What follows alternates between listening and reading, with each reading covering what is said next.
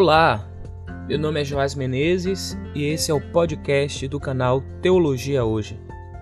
Eu convido você para tomar mais um café, um café com a Bíblia.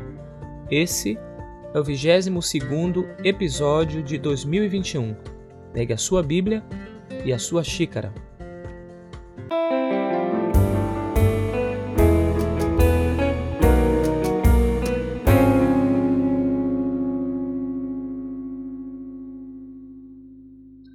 Quero ler com vocês o seguinte texto.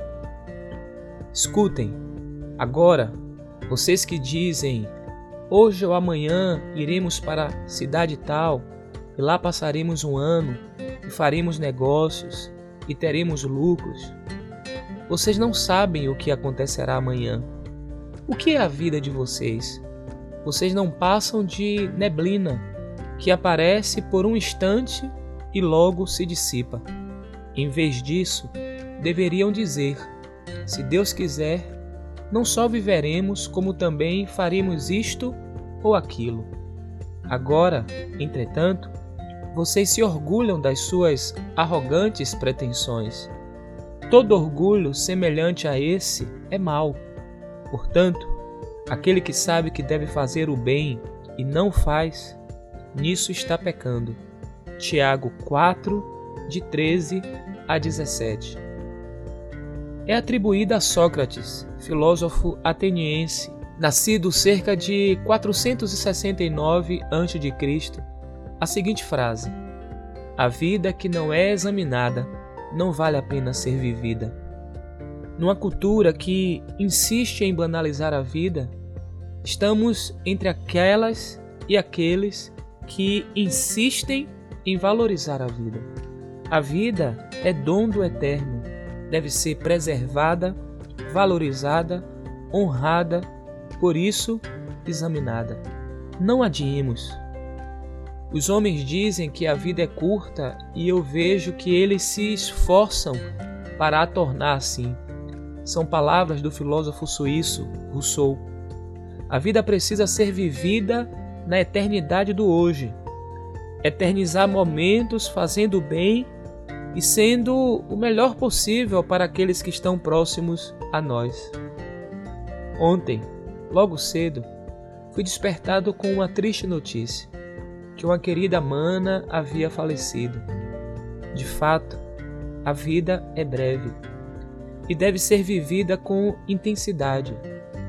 A dela, pelo que pude acompanhar em quase sete anos de convivência, foi vivida assim, com intensidade amou seu marido, amou e cuidou dos seus filhos, amou e distribuiu carinho aos seus amigos e irmãos. Fomos privilegiados com a sua companhia. Sentiremos saudade. Mas, como afirmou Rubem Alves, a saudade só floresce na ausência. O nome dela, em hebraico, significa princesa, e ela se vestia à altura, sempre elegante, sempre corajosa, sabia quem era e o que queria. Assim eu percebia.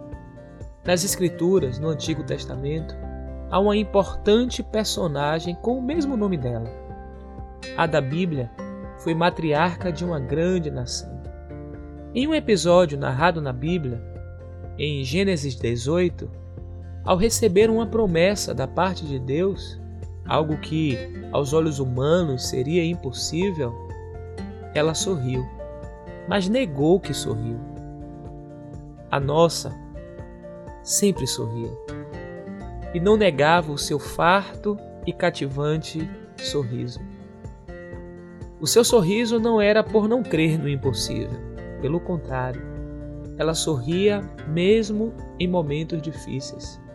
Talvez por isso, e a leitura que faço, enquanto ela era sepultada, no céu, com vivas e lindas cores, surgiu o arco-íris. Arco-íris nas Escrituras é símbolo da promessa, da aliança de Deus com a humanidade, sinal de presença. As cores do arco-íris são cores que irradiam vida, alegria, beleza, e assim era ela, a nossa. sorriso sempre disponível, sorriso sempre cativante, em dias de densas nuvens e quando era possível cantar. Eu não podia deixar de dedicar hoje, em poucas palavras, de maneira singela, esse podcast para essa mana querida, com quem eu pude cantar e sorrir junto. Meu contralto, como eu a chamava. Ao meu querido franciscano, como chamo seu esposo, e aos queridos filhos, familiares, amigos, desejo que o Eterno os console com toda a consolação. Quanto a nós, nos lembremos do texto que lemos no início. Vocês não passam de neblina que aparece por um instante e logo se dissipa. Sendo assim, sorria hoje, viva hoje. Se a mensagem desse podcast foi relevante para você, compartilhe esse link com seus familiares e amigos. Siga o nosso podcast na plataforma de sua preferência. No próximo podcast, se Deus permitir, divulgaremos o resultado da indicação de vocês do livro do Antigo ou Novo Testamento, que a partir de setembro faremos reflexões.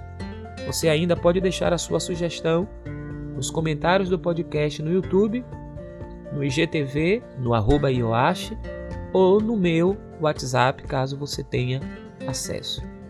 Mesmo que já tenha tomado a vacina, continue tomando todos os cuidados. Ainda estamos numa pandemia. Vai passar, mas ainda não passou. Que a bênção do Eterno, que enriquece e não acrescenta dores, seja sobre a sua vida, dos seus familiares e amigos. É a oração que faço.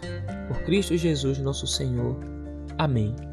Até o próximo Café com a Bíblia.